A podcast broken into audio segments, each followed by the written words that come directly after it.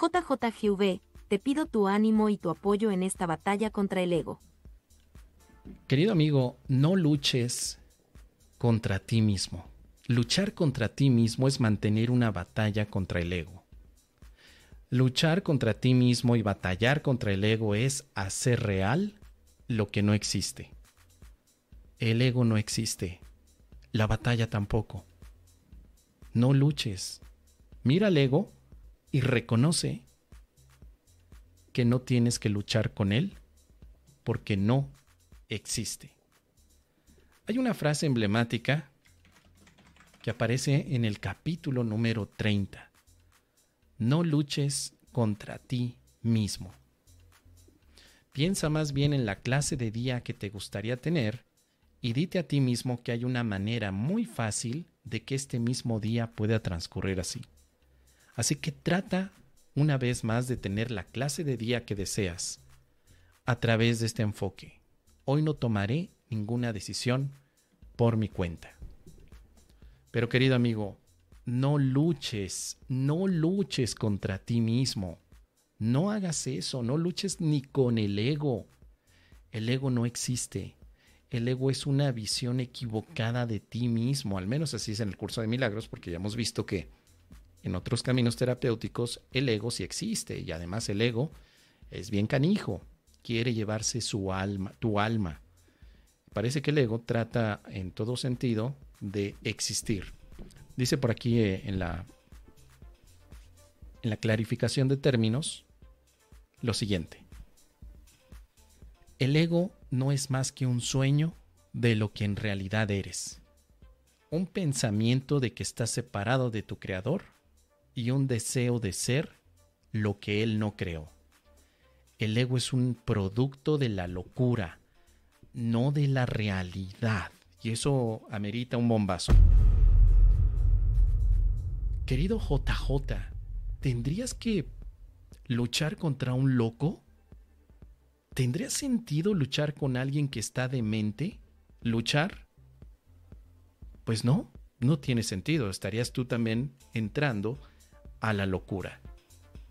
Si el ego es un producto de la locura según un curso de milagros, ¿contra quién estás luchando, querido amigo? ¿Contra un loco? ¿Tiene sentido esto? ¿Luchar contra el ego? Bueno, en un curso de milagros no se forman a luchadores ni a guerreros, se forman a pacificadores que dejaron de luchar contra sus egos.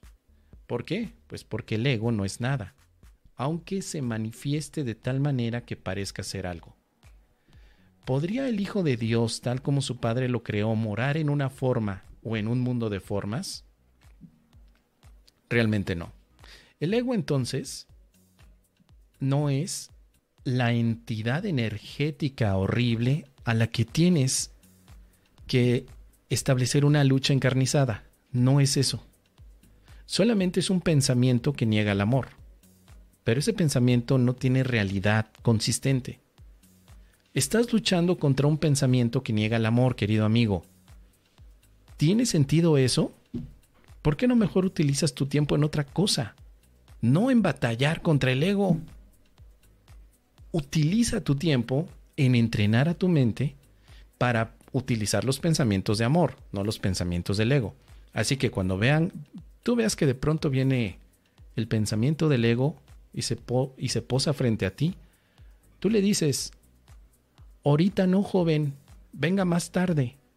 En este momento tengo una cita con Dios. Tengo un camino que recorrer a la paz.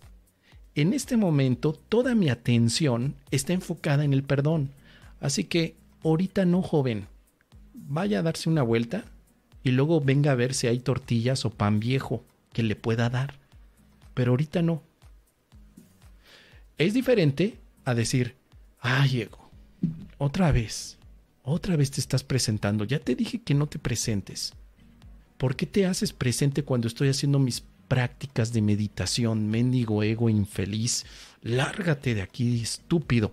Y en ese momento hasta parece que le das cuerda a tu ego y parece que está ahí más y más y más taladrándote con ese tipo de pensamientos que no son amorosos. Entonces, No luches contra ti, no luches contra tu ego, no trates de analizar a tu ego porque estás tratando de analizar a la locura. Y eso es lo más inútil que podamos hacer. Los que han logrado la paz son aquellos cuerdos que no luchan contra lo que no existe. Si no existe el ego, no tienes por qué luchar contra él. Mejor te invito a que ocupes ese tiempo en practicar el perdón, en aceptar la expiación o simplemente en descansar. Descansa, pásatela bonito y date la oportunidad de pronto venir a México porque aquí te esperamos, querido amigo. ¿Qué te parece? Déjame tus comentarios.